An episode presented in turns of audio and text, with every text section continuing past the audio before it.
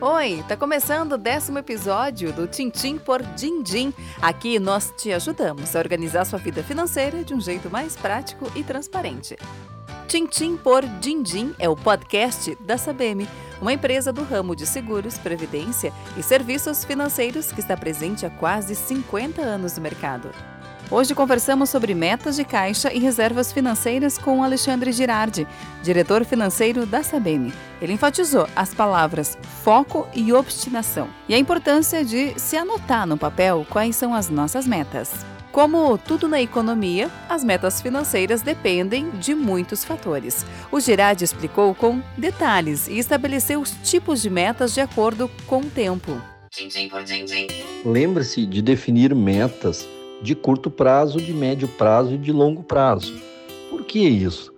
Porque ao estabelecer metas numa linha de tempo, é mais fácil de nós podermos acompanhar se essas metas estão sendo atingidas, se elas são possíveis de serem atingidas, se o esforço que eu estou fazendo é o suficiente para mim atingir essas metas ou se eu devo fazer alguns ajustes né, nesta linha do tempo, jogar mais para frente me os meus objetivos, as minhas metas, se eu devo economizar mais para que eu possa atingir aquela meta estabelecida. Por isso é importante ter essas medições na medida em que o tempo vai passando. Então, ter metas de curto prazo, como por exemplo, neste ano de 2021 eu vou conseguir economizar X reais. Mês a mês, nós vamos acompanhando e vamos identificando o quanto nós economizamos, o quanto desta meta já foi atingida e o quanto falta ser atingido.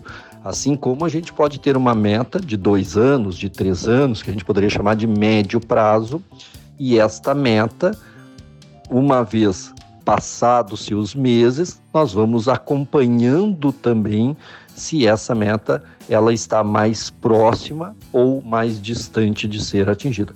Então, defina metas. Essas metas elas podem estar relacionadas com valores a serem economizados, assim como ela pode estar relacionada com sonhos que se deseja ser concretizados, como aquisição de bens, como uma viagem ou algo que se imaginou que se pudesse fazer numa linha do tempo. Né? Agora, é fundamental, só conseguiremos atingir esses sonhos, só conseguiremos concretizar esses sonhos se fundamentalmente botarmos no papel o que se deseja e dentro da nossa boa organização financeira que a gente saiba exatamente quanto eu preciso para mim concretizar esses sonhos, quais são as minhas metas, quais são os meus objetivos e a partir daí ser focado, determinado, obstinado para correr atrás dessas metas e concretizá-las.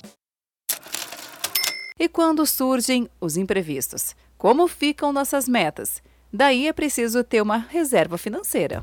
Reserva financeira é um montante de dinheiro, de recursos que possamos guardar, ter, né, reservado para ser utilizado numa eventualidade, numa necessidade, numa crise, como nós passamos, estamos passando pela pandemia, por um evento de saúde na família, por algumas questões que nos obriguem a usar desta reserva, desse recurso.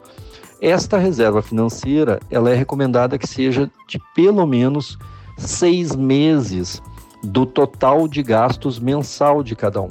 Quanto é que você gasta por mês? Quais são os seus custos mensais? Relacione isso, você já deve ter baixado a nossa planilha. Uh, veja na planilha todos os seus gastos que você já deve ter relacionado. Uh, esses gastos mensais multiplicado por seis deve ser a sua reserva financeira, no mínimo essa reserva.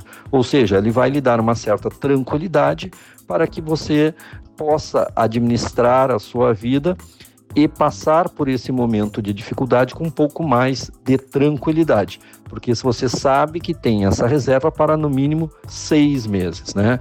É óbvio que para essa reserva financeira ser utilizada, ela deve estar guardada numa conta numa aplicação para que você tenha, de forma que você tenha acesso quando necessário.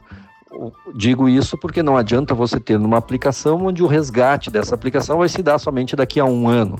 Esse, esse tipo de aplicação não serve, não serve como reserva financeira.